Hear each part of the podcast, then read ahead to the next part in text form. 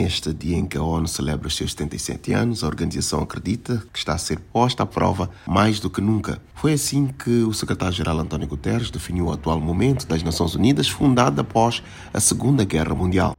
Now more than ever, we need to bring to life the values and principles of the UN Charter o chefe da ONU destaca que, mais do que nunca, este é o momento de incorporar valores e princípios da Carta da ONU em todos os cantos do mundo. As ações incluem dar oportunidade à paz, acabar com conflitos que colocam em risco vidas, futuros e o progresso a nível mundial.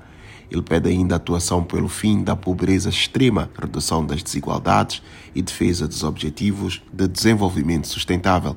António Guterres lembra que quando a ONU surgiu, a convicção era de ir além do conflito global para a cooperação global. A mensagem do secretário-geral ressalta que as Nações Unidas resultam da esperança e determinação. Ele pede uma renovação da convicção nos alvos que a humanidade pode alcançar atuando unida e de forma solidária. As celebrações promovem prioridades, propósitos e princípios da organização estabelecida em 1945 pela Carta da ONU, que foi aberta para assinatura em São Francisco em junho do mesmo ano com o documento ratificado pela maioria de seus signatários, incluindo cinco membros permanentes do Conselho de Segurança, a organização passou a existir oficialmente. Da ONU News em Nova York, Eleutério Gavan.